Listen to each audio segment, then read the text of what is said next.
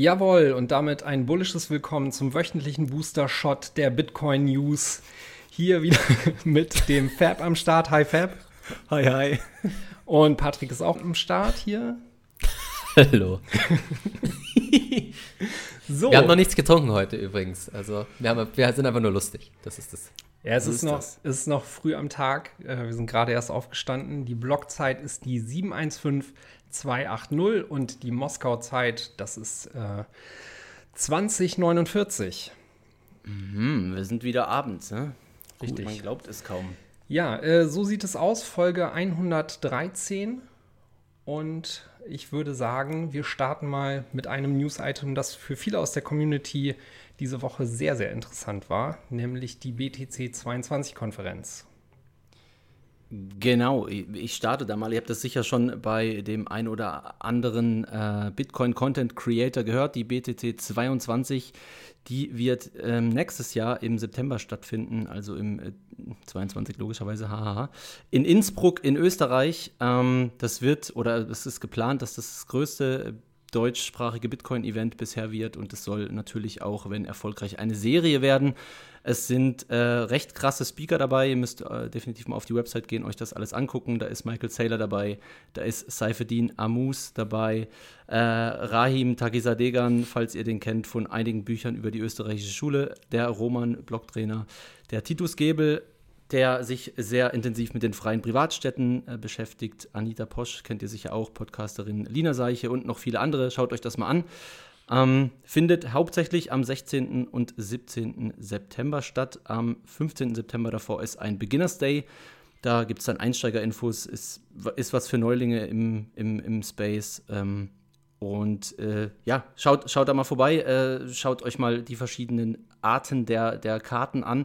Die Preise sind jetzt nicht ultra günstig, ja, also es, es wird nicht sowas wie die Zitadelle, wo einfach nur ein Zusammentreffen ist und äh, ich, ich sag mal, die Talks ein bisschen in den Hintergrund äh, geraten, sondern das soll schon eine hochoffizielle Konferenz sein. Genau, also es, ist ja, es sind ja auch mehrere Tage, also ihr müsst auf jeden Fall mit einem etwas höheren Preis rechnen. Und äh, es ist auch so, dass einige von uns höchstwahrscheinlich da sein werden. Das Ding ist, wir wissen natürlich noch nicht, wie das Ganze ablaufen wird, was für äh, Beschränkungen da sind, was für ähm, oder wie es halt generell im nächsten Jahr ist. Das heißt, da gibt es auch keine Garantie, sage ich mal, dass es überhaupt stattfinden kann, das ist natürlich klar, aber ihr müsst erstmal denken, wenn ihr euch jetzt, ihr habt da noch genug Zeit, ist auch äh, im, im äh, schlimmsten Fall äh, nochmal ja, euer Ticket dann weiterzugeben, wenn es ist. Genau, also da vielleicht noch eine kurze Info zu. Wir haben da nochmal kurz nachgehakt. Ähm, es ist so, dass grundlegend Tickets erstmal nicht erstattungsfähig sind, weil sonst auch so ein Event einfach wirtschaftlich überhaupt nicht planbar ist. Und ähm, das verstehen wir auch auf jeden Fall. Ähm, die Veranstalter wollen aber schon den Leuten entgegenkommen und man kann zum Beispiel bis sechs Wochen, äh, bevor die Konferenz startet, sein Ticket auch an andere Personen übertragen. Und auch so, wenn es irgendwie hart auf hart kommen würde, versuchen sie natürlich immer irgendwie im Sinne des Kunden zu handeln. Das ist alles blöd. Äh, die ganze Situation an sich ist scheiße, das wissen wir auch. Ähm, aber wir sind froh, dass jemand überhaupt versucht, irgendwie was zu organisieren und dann auch noch versucht, ähm, also nicht einfach sagt, ja, äh, schaut, was die Regierung dann sagt, ist uns egal, sondern halt auch versucht, da äh, allen entgegenzukommen und das möglichst ähm, sinnvoll und fair zu gestalten. Auf jeden Fall bekommt ihr mit dem Code 21 als Wort 5% auf den Ticketpreis. Wir haben auch da einen gewissen Affiliate-Link nochmal verlinkt. Ähm, und wenn ihr dorthin gehen wollt, wäre es cool, wenn ihr den benutzt. Ihr, ihr, findet die ganzen Links dazu natürlich auch in den Show Notes. Und dann gibt es noch was ganz Cooles von Bitcoin Austria. Die vergeben nämlich ein Konferenzstipendium für einen symbolischen Preis von 21.000 Satz an junge Bitcoiner, die sich den Ticketpreis nur schwer leisten können. Äh, auch den Link findet ihr natürlich in den Show Notes. Ja, ich glaube, das wäre es gewesen. Äh, ganz schön langer Pitch für diese Konferenz. Aber wenn die halten, was sie versprechen, dann wird das echt äh, ein sehr, sehr cooles Event. Ja, also wenn, wenn das klappt, dann wird das echt super. Also ich meine, die Gäste sind hochkarätig und äh, ich denke, es, äh, ja, es wird auf jeden Fall spannend. Und ich denke, es hat schon eine gute Chance, dass es auch äh, super entspannt stattfinden kann nächstes Jahr. Also ich bin guter Dinge. Ja, super. Apropos hochkarätig, ich habe eben noch vergessen, den Blogreport vom lieben Egger einzuspielen. Das hole ja, ich jetzt mal hiermit nach.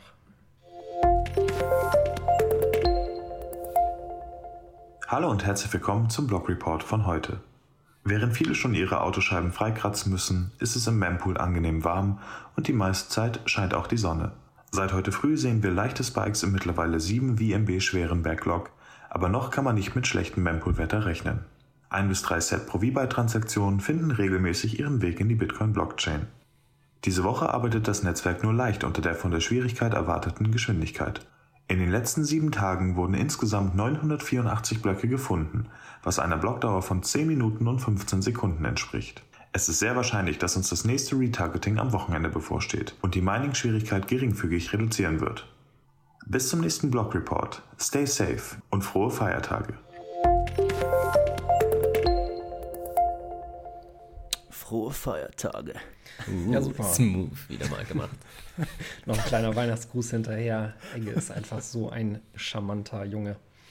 Ja, gut. Äh, apropos charmant. Äh, Daniel hatte ja im Anschluss an die letzte Episode hier auch nochmal verkündet, dass es bei der Conserve Akademie ähm, einen Einsteigerkurs ähm, gibt. Und zudem hat äh, Jörg Hermsdorf, der den aufbereitet hat, ähm, uns nun kontaktiert und uns einen äh, Rabattcode angeboten, der da lautet 21 und mit dem bekommt ihr, oh Wunder, 21% Rabatt auf diesen Kurs. Der Kurs kostet äh, normal 69 Euro, wenn ihr den bis Ende des Jahres bucht und ähm, ja, da könnt ihr den nun zum Vorzugspreis erwerben und ähm, wenn ihr euch grundsätzlich erstmal ähm, anschauen wollt, was es da gibt, es gibt so einen Leitfaden, da könnt ihr euch auch vier von den Videos aus dem Kurs kostenlos äh, ansehen und schon mal einen Eindruck davon kriegen. Und sowas könnt ihr entweder für euch selbst buchen oder es auch als Weihnachtsgeschenk verschenken. Also dann äh, würdet ihr da einen äh, Coupon kaufen und den verschenken können. Genau, das sei an der Stelle nochmal erwähnt. Link dazu findet ihr in den Show Notes. Und äh, ja, prima Sache. Sehr cool. Ähm, und dann ein kleines News-Item: Es gibt Podcast-Nachwuchs und zwar äh, Note-Signal. Ja, ist ein neuer Podcast. Ich hatte leider noch keine äh, Zeit, in die erste Folge reinzuhören, aber er ist von Jan und Thorsten. Der Jan, äh, dessen Name ist euch sicher schon mal untergekommen, der hilft auch sehr, sehr aktiv immer bei uns beim Verlag. Ähm, Artikel zu übersetzen. Der ist fast überall als Lektor, äh, Lektor oder als Übersetzer irgendwie drin. Äh, also der ist da schon, schon, schon lange dabei, extrem viel äh, für Bitcoin äh, beizutragen und dafür, dass es irgendwie gratis Content gibt. Und jetzt hat er eben auch einen Podcast gestartet.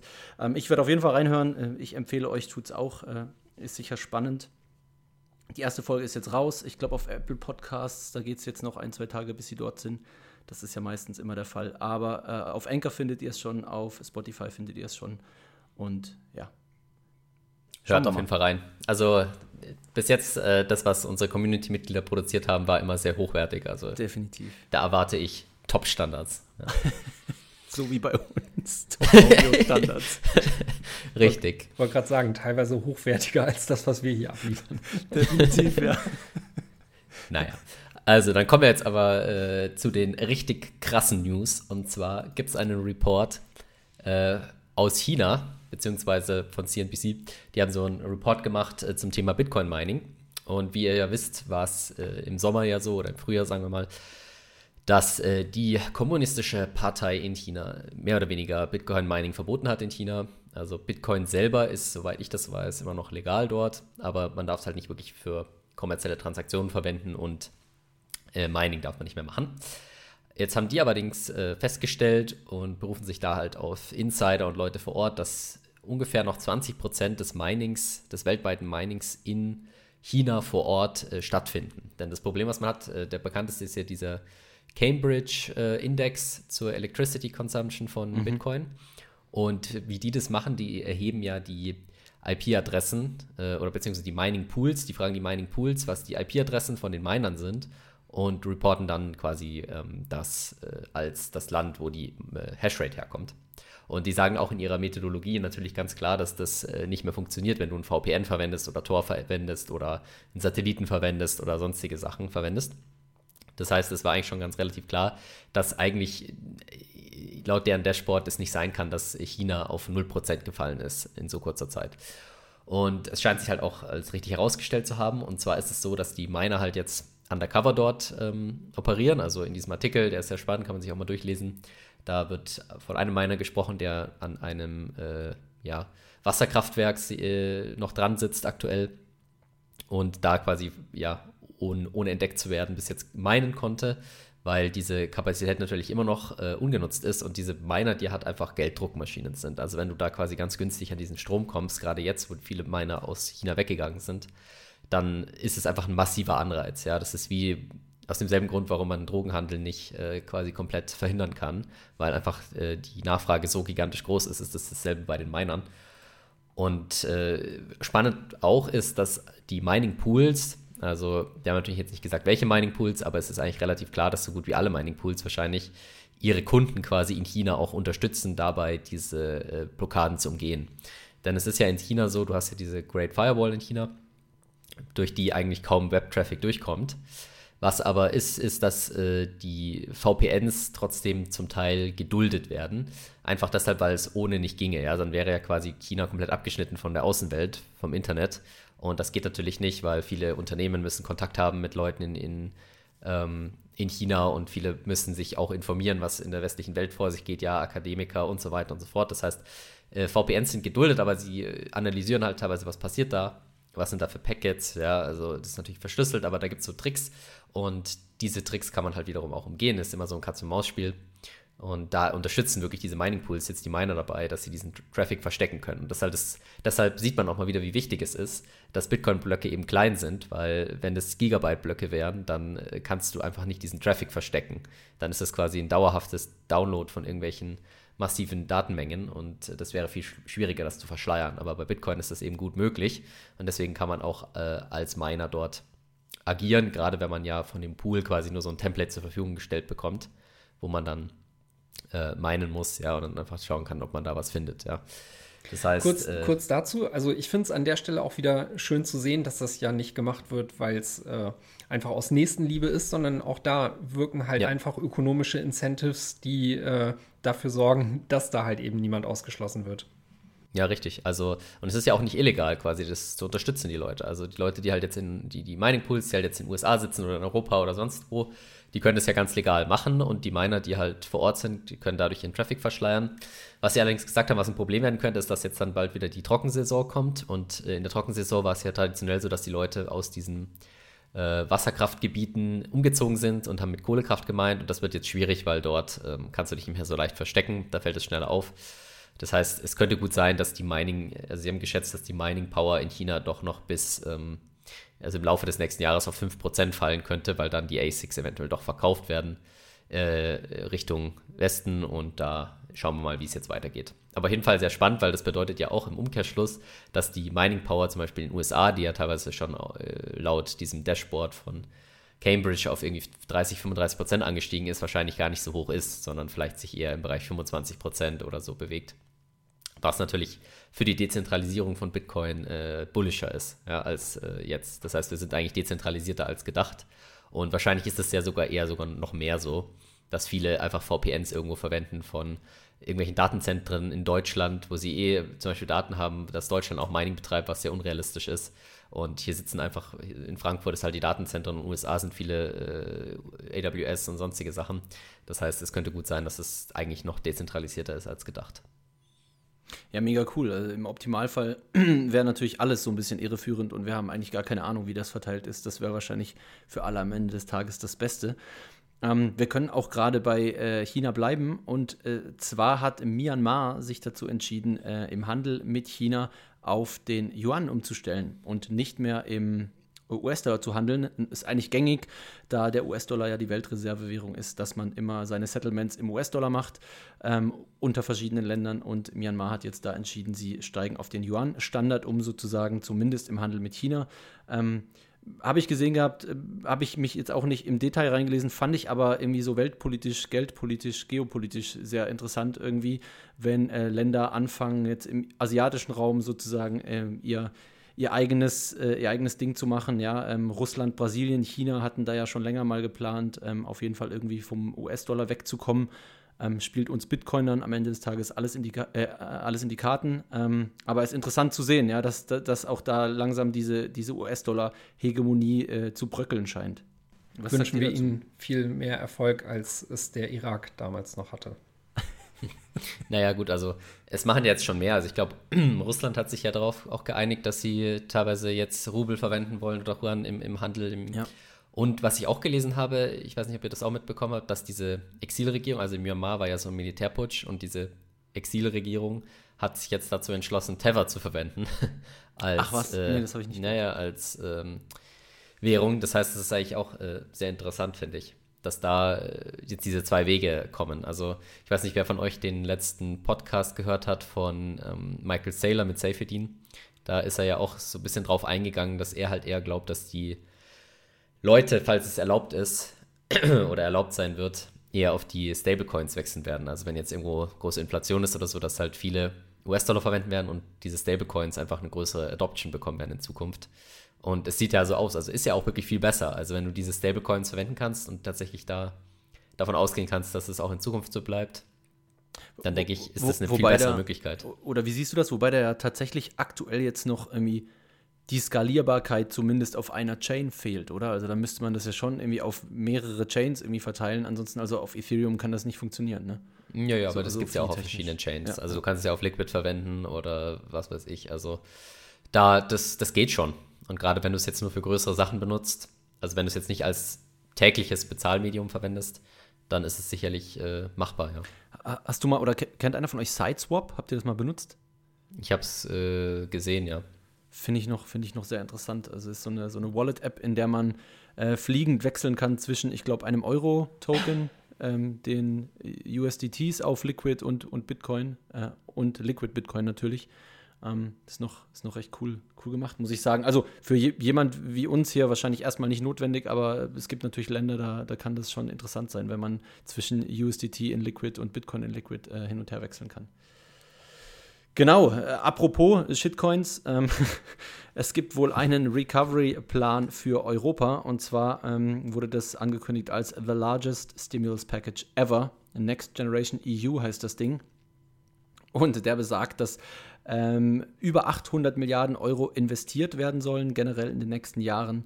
Und äh, über 2 Billionen Euro sollen äh, dabei helfen oder beim Wiederaufbau helfen, ja, nach dieser ganzen irgendwie Pandemie und, äh, und äh, Covid-Thematik. Ähm, wir sehen, äh, die Zahlen werden immer verrückter und exorbitanter und es nimmt überhaupt kein Ende und das scheint sich teilweise auch leider alles so auszuspielen, wie wir uns das gedacht haben, ne? Ja, im äh, Sinne dieses kanadischen äh, Parlamentsmitglieds könnte man auch hier fragen, where does the money come from? Habt ihr- Boah, das ist, wow, das ist so gut, das Video, Das das, sollten wir eigentlich auch verlinken. Das ist so gut. Das können wir als Outro verwenden, oder? Ja, es ist richtig gut. Sehr gut, äh, ja. Markus hatte ja noch mal ein weiteres Video von ihm, äh, was darauf folgte, rausgeholt. Aber äh, wer das nicht kennt, sollte sich das durchaus noch mal geben. Äh, auch die Reaktion auf diese durchaus sehr simple Frage, wo, wo kommt dieses ganze Geld denn her? Ähm, wissen dort auch die ganzen Kongressabgeordneten nicht zu beantworten. Und es ist äh, peinliches Schweigen, was da den Raum füllt. Ja, gut, äh, aber wie ist das hier denn? Wo kommt das Geld dafür her, für äh, die Next Generation EU? Out of thin air, ja. Brr. Ähm, genau. Ähm, aber es beschäftigen sich auch Leute mit äh, gutem und besserem Geld. Und äh, zwar in Ulm, der Basketball-Bundesliga-Club Ratio Farm Ulm. Die haben ein Fancafé äh, in der Nähe des Stadions und die akzeptieren ab sofort äh, Bitcoin und sogar auch Lightning. Ähm, wenn man jetzt schon denkt, was zur Hölle, wie kann das denn sein? Äh, das kommt natürlich nicht von ungefähr. Der äh, Pierre, geschätzter Kollege von unserem Markus im Turm, der mit ihm zusammen da beim Bitcoin im Turm Podcast mitwirkt hier und da, ähm, der war da wohl äh, heavily involved, also der war da äh, krass involviert ähm, und hat irgendwie dafür gesorgt, dass die jetzt tatsächlich, ich weiß nicht wie genau, ob das via OpenNode ist oder wirklich eigene Node etc., aber die akzeptieren Lightning äh, und das ist natürlich schon cool. Also für so einen Erstligaverein finde ich das krass. Stellt euch mal vor, irgendwie, das wäre ein Bundesligaverein oder so. Ist schon, schon cool. Ja, der hat nicht der äh, Peter McCormick hat doch jetzt auch einen Fußballverein gegründet oder gekauft. Der ihr hat wirklich diesen FC Bedford gekauft, ne? Das hat er Ja, immer ja, hat angekündigt. Schon vor drei Jahren hat er das immer gesagt. Wenn er mal, Ja, wenn er mal irgendwie die Kohle hat, macht er das. Krass, ja. Genau, also der ist ja so ein mega also wer Peter McCormack nicht kennt, der macht diesen What Bitcoin Did Podcast. Das ist also ein englischer Bitcoin-Podcast, den gibt es schon seit 2018 oder so. Ich glaube sogar der größte wahrscheinlich müsste es sogar sein, der größte Bitcoin-Podcast.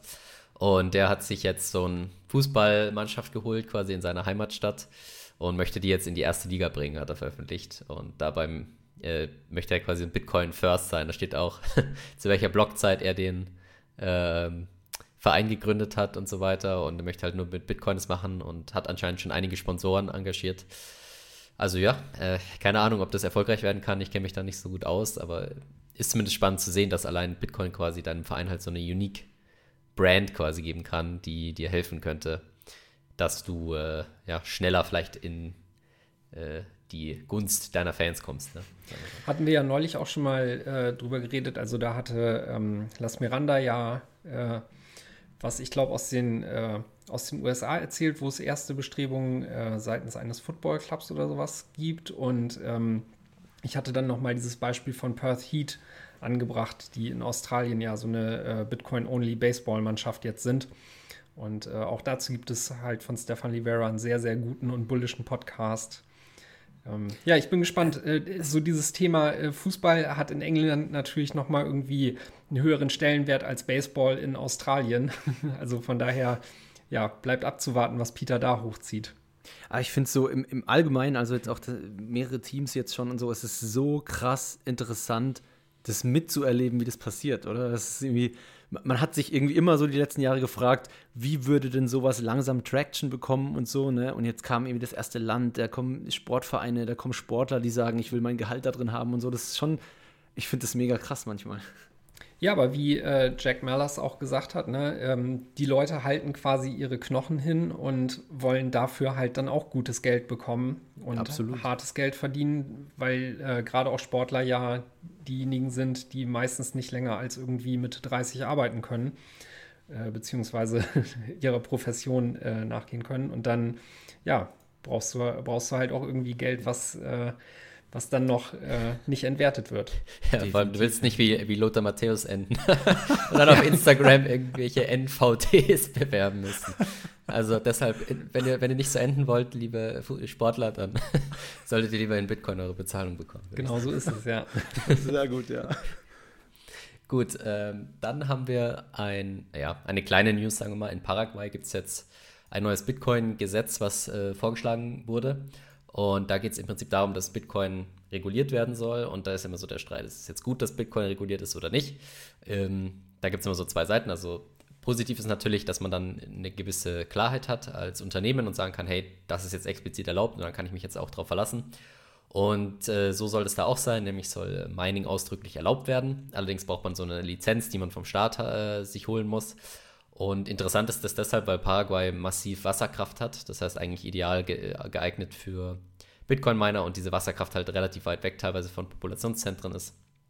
Das heißt, die ist auch teilweise überschüssig und äh, ja, könnte nochmal zur Dezentralisierung von dem ganzen Bitcoin-Mining beitreten, wenn das sich, äh, ja, wenn das Gesetz in Kraft tritt. Ich glaube, es ist noch nicht in Kraft getreten, aber ich kenne mich da auch mit diesem Prozess nicht so gut aus. Aber ist immer interessant zu sehen, dass es da zumindest jetzt nicht in die falsche Richtung geht, meiner Meinung nach. Ich wollte gerade sagen, auch sowas ist natürlich ein geiles Statement. Oder wenn man ausdrücklich irgendwie äh, dediziert erlaubt, im Mining hier ist jetzt äh, erlaubt, ist okay, ist gewünscht und so.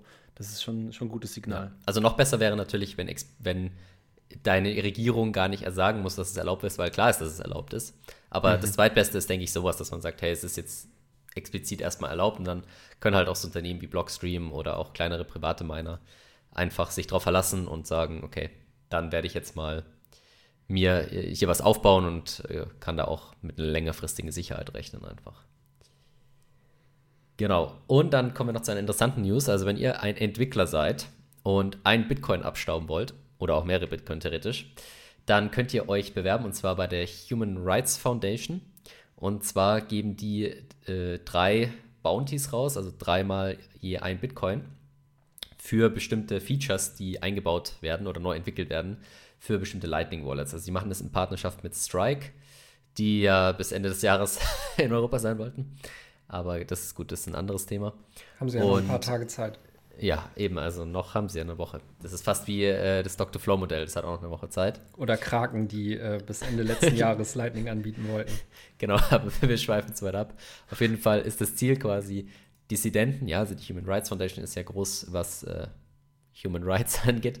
Und das Ziel ist quasi, dass Leute, die es nicht so einfach haben, weil die Regierung sie nicht so cool findet, ähm, dass die einfache Möglichkeit haben, auch Bitcoin zu nutzen, vor allem Lightning. Das heißt, es geht konkret um drei Features. Einmal soll es äh, leichter sein, Lightning-Spenden zu akzeptieren. Also ein Tip-Jar und zwar mit Bolt 12, da haben wir auch schon mal drüber geredet. Bolt 12 macht das halt leichter, weil aktuell hast du das Problem, du brauchst halt immer eine neue Invoice äh, theoretisch, wenn du jemanden spenden willst. Und mit Bolt 12 ist es eben möglich, einen statischen QR-Code, den du theoretisch äh, auch auf die Stirn tätowieren kannst, wenn du willst, ja, und dann können die Leute das scannen und dir dann bis in St. Nimmerleinstag Bitcoin schicken. Ähm, ja, das ist zumindest eine Möglichkeit, wie man das Ganze umsetzen kann. Ich will jetzt hier no äh, Tattoo Advice, sag Was ich mal man so. mit diesen ja, QR-Codes alles machen kann, ne? ja, richtig. Das schreibt also, äh, Rusty aber ja auch auf der Website. Also die, solange die Spec noch nicht äh, fertig ist, sollte man das Tattoo sich noch nicht stechen lassen. ja, ist auch auf jeden Fall äh, ein guter, guter Ratschlag. Also, also wer weiß, wie viele Updates nicht. da vielleicht noch kommen. Richtig, da müsst ihr halt immer wieder umtätowieren, ja, und habt ihr irgendwann nur noch schwarze Flecken auf dem, auf dem Ding, auf dem Körper, also ja. Weiß ich nicht, ob man das dann irgendwie dem Partner erklären will, warum man vier schwarze Flecken tätowiert hat. Also macht's lieber nicht. Aber wenn ihr, äh, genau, also Lightning spenden, dann haben wir, das zweite ist interessant, ist auch so ein Pack zum US-Dollar. Also, dass man sagt, äh, man kann tatsächlich ohne Börse irgendwie äh, Bitcoin ist halt volatil und für manche Leute ist das aktuell noch nicht äh, geeignet, aber es wäre halt cool, wenn man irgendwie mit einem Lightning-Protokoll oder mit Bitcoin das irgendwie koppeln könnte, ohne dass man Tether verwenden muss. Den Teil finde ich spannend, weil äh, im Grunde genommen braucht man dafür dann ja auch irgendwie so eine Art Oracle, ne? Mhm. Genau, also es ist halt die Frage, inwiefern man dem halt vertrauen kann. Ist halt so ähnlich wie bei Tether auch, weißt das können ja auch die äh, Dissidenten wunderbar verwenden, aber die Frage ist eben, wie zensurresistent bist du da? Ja, ja da wird wahrscheinlich auch noch mal dieses äh, DLC-Thema eine Rolle spielen können. Also ja. bleibt abzuwarten. Ja, das hatte doch jetzt auch im letzten Interview mit, äh, mit Joko und mit ähm, Konstantin. Konstantin, genau, äh, zu diesen Peer-Swaps. Also das, das könnte da auch mit reinspielen. Schauen wir mal. Und das dritte ist äh, so ein Xiaomi eCache Privacy. Das heißt also, wer das nicht kennt, ist ein bisschen komplex. Da geht es darum, dass man, dass es zwar custodial ist, aber der Custodian quasi nicht wiss, weiß, wer macht welche Transaktionen, wer hat wie viele Amounts und so. Und das sollte man, äh, sollte auch irgendwie möglich sein, dass man das mit Bitcoin und Lightning umsetzt. Wie, wie seht ihr denn sowas? Da an der Stelle ganz kurze Frage. Ist es denn überhaupt möglich, sowas zum Beispiel als App in App Stores reinzubekommen? Das ist ja wahrscheinlich relativ unwahrscheinlich, oder? Das, das wird man irgendwie per Web-Apps oder so machen müssen, oder?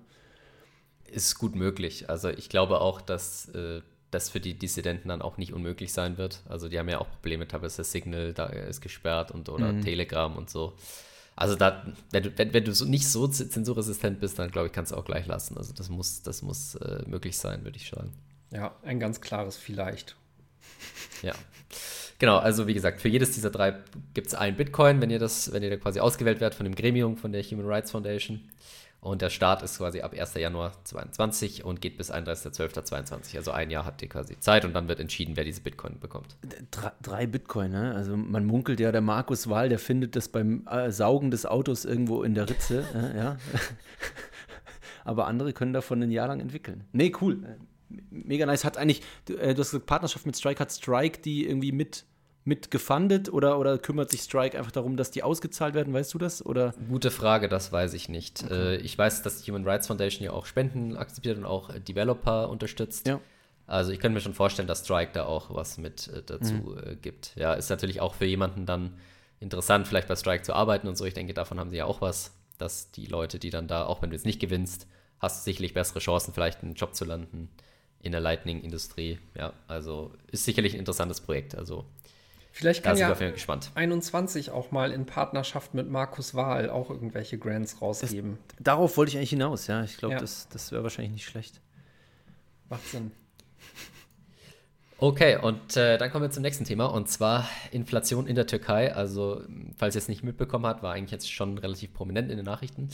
Und zwar hat die türkische Lira ca. 40 Prozent gegen den Dollar verloren innerhalb eines Jahres.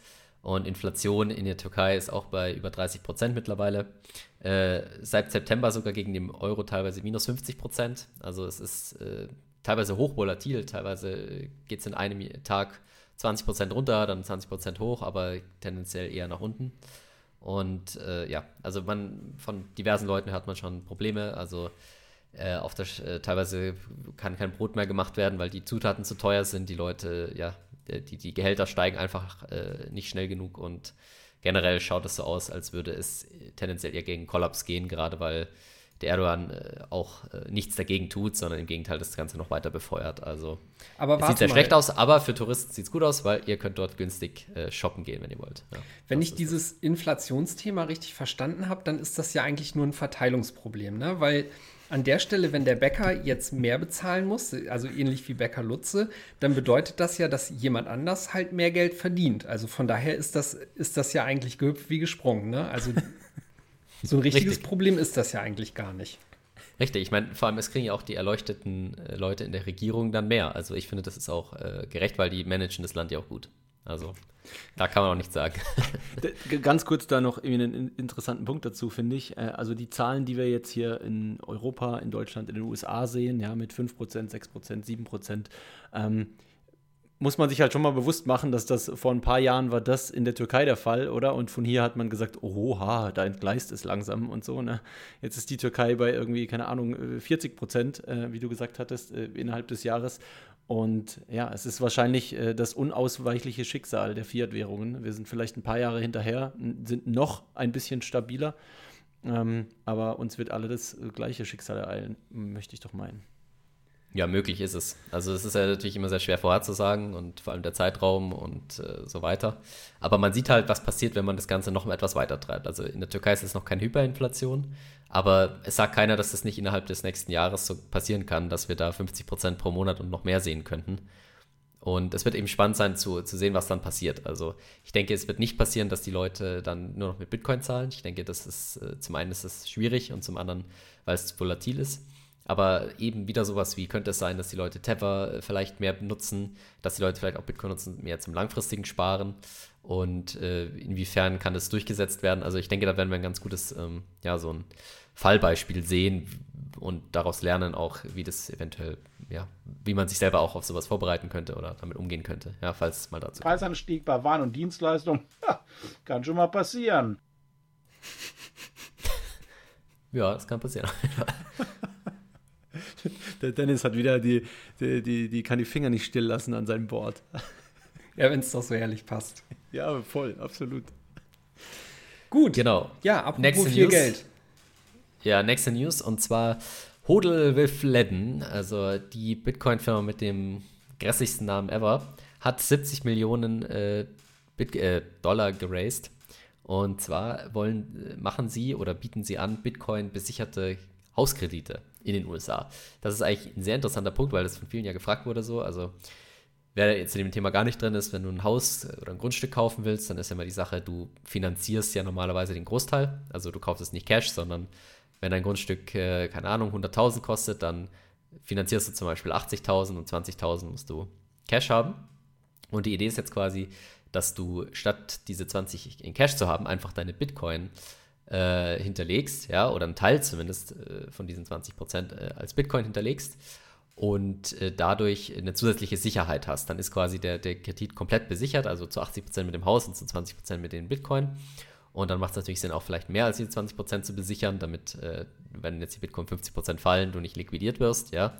Aber zumindest ist es eine interessante Idee, gerade für Leute, die Kapitalertragssteuern zahlen müssen, ja, zum Beispiel in den USA oder auch bald die Österreicher, äh, dass man sowas, äh, ja, dass man eben äh, ein Haus kaufen kann, ohne seine Bitcoin verkaufen zu müssen. Ja, das ist eine interessante Idee und denke ich, wird auch äh, die Konkurrenz wird nicht schlafen, denke ich mal, in dem Bereich. In Deutschland, wie gesagt, haben wir ja schon öfter diskutiert, erstmal nicht so interessant, weil wir ja aktuell noch die Steuerfreiheit haben, wenn man ein Jahr hält als Privatperson. Ja. Was meinst du mit noch? Also das bleibt doch sicherlich so, oder?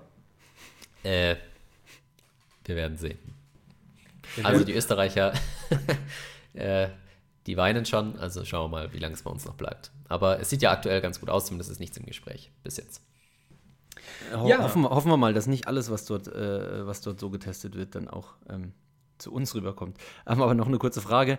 Ähm, es macht ja in Deutschland trotzdem Sinn, theoretisch, oder? Weil natürlich, wenn ähm, dieser Bitcoin-Anteil, mit dem, mit dem du das besicherst, wenn der natürlich im Wert steigt, dann äh, arbeitet das natürlich schon für dich, oder? Und im Gegenzug, wenn du das davor verkaufen würdest und als Cash der Bank überweisen und sozusagen als, als deinen Anteil äh, geben, dann äh, hast du natürlich nicht, profitierst du nicht von der Wertsteigerung, ne? Ja, das ist völlig richtig. Äh, man muss halt dann überlegen, inwiefern macht es Sinn. Also es ist ja schon langfristiger, äh, wie inwiefern, also muss ja überlegen, wenn du jetzt sagst, kommt auf ganz viele Faktoren an. Wenn du zum Beispiel, wie hoch ist die Summe, dann wie hoch ist dein persönlicher Einkommensteuersatz, wenn du es dann quasi versteuern müsstest. Und äh, glaubst du, es ändert sich vielleicht? Also könnte ja auch sein, dass wenn du glaubst, dass diese Kapitalertragssteuer kommt irgendwann, dann, dann macht es wiederum mehr Sinn. Also ja, ich glaube aber, dass wir da noch weit hinterher sind in Deutschland und dass wir da noch auf jeden Fall ein paar Jahre warten müssen, bis sowas bei uns möglich ist. Schauen wir mal. Aber interessant zu beobachten, was dann die mhm. Leute vor Ort sagen. Ja, apropos interessant zu beobachten. Äh, interessant ist das ja auch immer, was Shift Crypto anzubieten hat. Ihr wisst, es geht wieder um die Bitbox 02 Bitcoin Only Edition. Die bekommt ihr mit dem Rabattcode 21 für 5% weniger. Und äh, dahin kommt ihr auch über den Link shiftcrypto.ch slash 21. Das Ganze geht als Zahl oder auch ausgeschrieben als Wort. Ich, ich hasse es, dass wir das immer sagen müssen. Es ist ein Running Gag, den kann ich nicht einfach auslassen.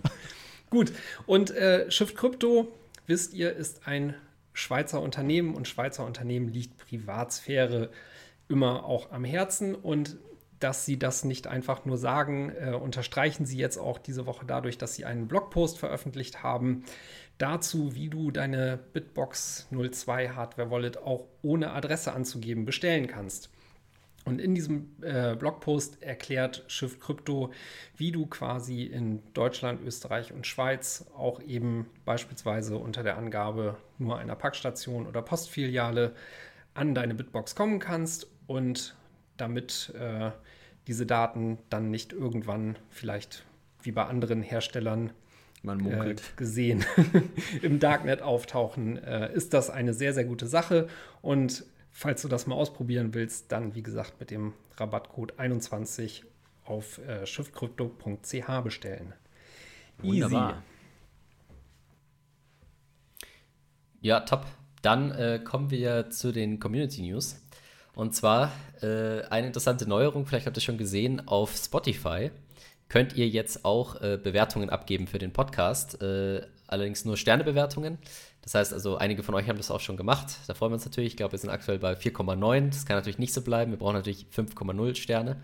Das heißt, äh, wenn, ihr, wenn ihr den Podcast über Spotify hört, das sollten eigentlich die meisten, glaube ich, sogar sein, dann äh, könnt ihr da einfach auf den Podcast klicken und dann seht ihr da die Sternebewertung.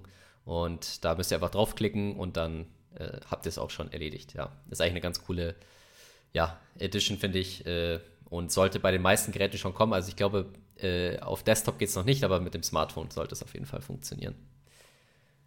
Genau. Sehr gut. Und dann haben wir noch eine Community News, ja, wenn ihr euch an die Diskussion mit Maurice äh, erinnert von, vom Sommer, ja, wenn euch das gefallen hat, dann habe ich ja auf meinem Podcast äh, Zeit, Geld und Wirtschaft, falls ihr den noch nicht kennt, auch eine Debatte mit Maurice geführt zum Thema Inflation. Das könnt ihr euch auch gerne mal anhören, habe ich, haben wir natürlich den Link auch in die Show Notes, wenn ihr Lust habt, euch ökonomisch weiterzubilden. Oder natürlich könnt ihr auch die anderen Folgen vom Podcast anhören, wenn ihr Lust drauf habt. An der Stelle große Empfehlung meinerseits. Ja, ich habe mir natürlich die ganzen Folgen bisher angehört und wer den Patrick kennt, der weiß, äh, dass er die österreichische Schule und äh, komplexe wirtschaftliche Zusammenhänge erklärt, wie fast kein anderer, den ich kenne. Ähm, das bedeutet, wenn ihr selbst da nochmal ein Fundament legen wollt oder wenn ihr Leute kennt, denen irgendwie die wirtschaftlichen Basics vielleicht äh, fehlen, um eure Bitcoin-Position zu verstehen, ähm, dann empfehlt den doch diesen Podcast. Äh, sehr unaufgeregt, sehr objektiv, äh, einfach äh, die wichtigsten Fakten und Grundlagen erklärt. Sehr cool auf jeden Fall. Genau, und bevor ihr die Debatte hört, gleich auch noch 21 Sterne für den äh, Zeit, Geld und Wirtschaft Podcast äh, vergeben. Und äh, dann, wie gesagt, die Debatte hören, das war echt sehr gut. 90 Minuten Hardcore. Echte Gefühle. genau. Nur, nur 60 Minuten allerdings. Und äh, eine weitere Sache aus der Community, beziehungsweise etwas, was dazugehört, ist der Human Bee-Film, der gestern veröffentlicht wurde. Wir haben ja schon am Montag ein Interview dazu mit Aaron und Jan veröffentlicht und ähm, ja, der Film ist jetzt seit gestern draußen und ihr könnt ihn euch angucken. Da seht ihr auch den wunderschönen Gigi aka Kermit und noch viele, viele weitere Leute, die interessante Dinge zu Bitcoin erzählen. Äh, super gut. Ich habe bisher eigentlich nur richtig, richtig gutes Feedback zu dem Film gehört und habe es ja auch schon in dem Interview mit Aaron gesagt. Das Ding ist ein kleines Meisterwerk geworden und da kann Aaron sehr stolz drauf sein. Kann ich mich nur anschließen. Ich fand es auch äh, super gut. Es ist super zum Teilen. Ich glaube, es hilft auch äh, Leuten, die gar nicht tief drin sind, so ein bisschen die Position der Bitcoiner zu verstehen. Es hilft sehr zu verstehen, dass es hier nicht um, oh geil, wir werden alle reich geht, sondern dass es irgendwie darum geht, was zu bewegen. Und auch von, von meiner Seite auf jeden Fall Riesenkompliment äh, an Aaron und äh, seine, seine Kollegin oder sogar Freundin, wenn ich das richtig gehört habe. Ähm, Riesending geworden, Riesending geworden. Vielen, vielen Dank dafür. Ja, was haben wir denn noch? Ah, Shoutouts, genau. Ha, da gab es äh, nur zwei diese Woche, aber dafür äh, zumindest eins davon sehr lustig. Und zwar 21.000 Satz schickt der Finn Neunert per Telegram. sehr cool. Ähm, äh, der äh, Sohn, glaube ich, von, von, von Kim scheint da an irgendwas zu arbeiten und hat diese Satz per Telegram geschickt. Ähm, vielen, vielen Dank an der Stelle. Und die zweite Message war: folgt dem Nazarener. Gruß an Gigi Christian. I don't know. Hm, ist damit Jesus gemeint? Ich weiß es nicht. Maybe, ja, maybe, man weiß es nicht. Ähm, ja, das wäre es mit den Shoutouts. Äh, auf dem YouTube-Kanal gab es jetzt auch noch äh, Gigi im Wonderland. Ja, da gibt es ein cooles Gedicht äh, von, von Gigi. Hört euch das auf jeden Fall auch an. Ähm, generell auch nochmal hier äh, Kom Kom Kompliment an ähm, Las Miranda und an Egge und alle anderen, die an diesem Kalender mitgearbeitet haben. Das ist super geworden. Da kamen so viele coole Sachen raus, äh, so viel interessanter Content und das ist abartig viel Arbeit im Hintergrund. Ähm, danke euch. Ja, genau. easy. Technik. Ähm, aus der Technikecke nur ein kleiner Verweis darauf, dass vorhin gerade noch der Bitcoin Optech Newsletter ins Postfach geflattert kam. Und das ist diesmal nicht eine äh, simple normale Auf Ausgabe, bei der es um die letzte Woche geht, sondern diesmal ist die äh, Year in Review Ausgabe dran. Und ich habe es noch nicht geschafft, da komplett durchzugehen, aber das ist wieder mal ein schöner Rückblick auf dieses Jahr, äh, was so technisch in Bitcoin passiert ist. Und es ist immer wieder erstaunlich dann zu sehen, äh, was da nicht alles so passiert ist. Also äh, von, äh, von Taproot und solchen Sachen ähm, über alles mögliche andere. Also ähm, schaut euch da mal durch. Äh, da sind Specs dabei. Da wird über Quantum äh, Resistance, Attacken etc. Äh, gesprochen. Also ist wirklich nochmal ein ganz gutes Ding, um sich auch zu verge äh, vergegenwärtigen, was alles innerhalb von zwölf Monaten so in Bitcoin passiert. Und das ist jede Menge. Wunderbar. Ähm, dann wären wir auch schon durch, würde ich sagen, oder? Äh, wie gerade gesagt, bewertet den Podcast äh, auf Spotify gerne, ähm, wenn ihr das möchtet. Äh, gebt uns generell Feedback, wenn ihr irgendwelche Inputs habt. Ähm, und ansonsten äh, lasst, Und äh, startet ja. Podcasts. genau, startet mehr Podcasts. Das, das ist noch mehr Podcasts, wir haben noch nicht genug. Definitiv.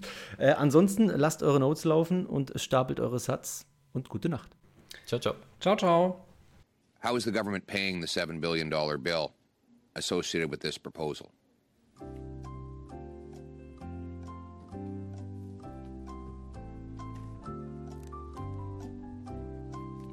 Question is directed to who, Mr. Poliev? Anyone who wants to answer it.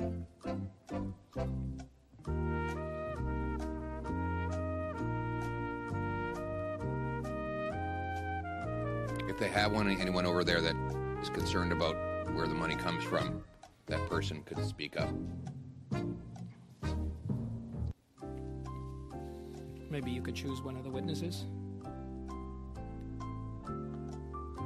I don't know who uh, on their side uh, is responsible for this, but clearly they're getting the money from somewhere, so they must know where.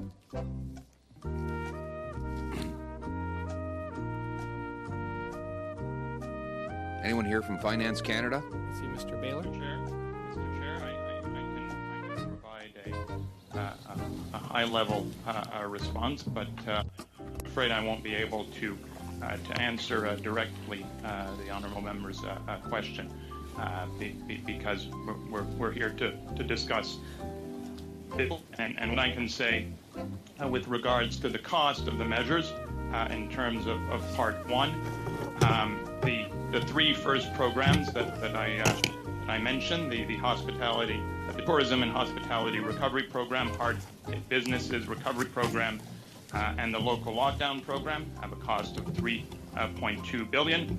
And and where's sorry sorry Mr. Mr. Baylor, where's the money coming from? Uh, well, Mr. Chair, that, that is uh, within the, the government's uh, broader macroeconomic uh, framework, and, and I'm not I, I'm not uh, uh, respond. I, I can't I can't speak to, to that. Uh, So, so you don't have anyone. It's just that we're we're being asked to vote in favor of another seven billion dollars of spending. And the obvious question is, where's it coming from?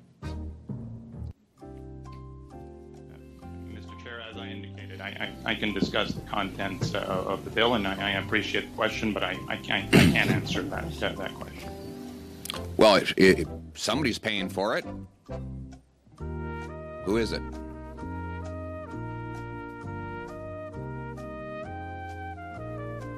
Did the Tooth Fairy? No answer.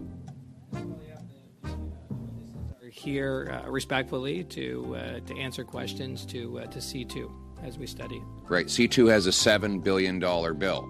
That's the t- price tag. Right. That's what I'm asking about. Where's the 7 billion coming from? There's a lot of a lot of people are willing, willing to talk about how they're spending the money, but no one wants to talk about where it comes from. How many witnesses do we have here?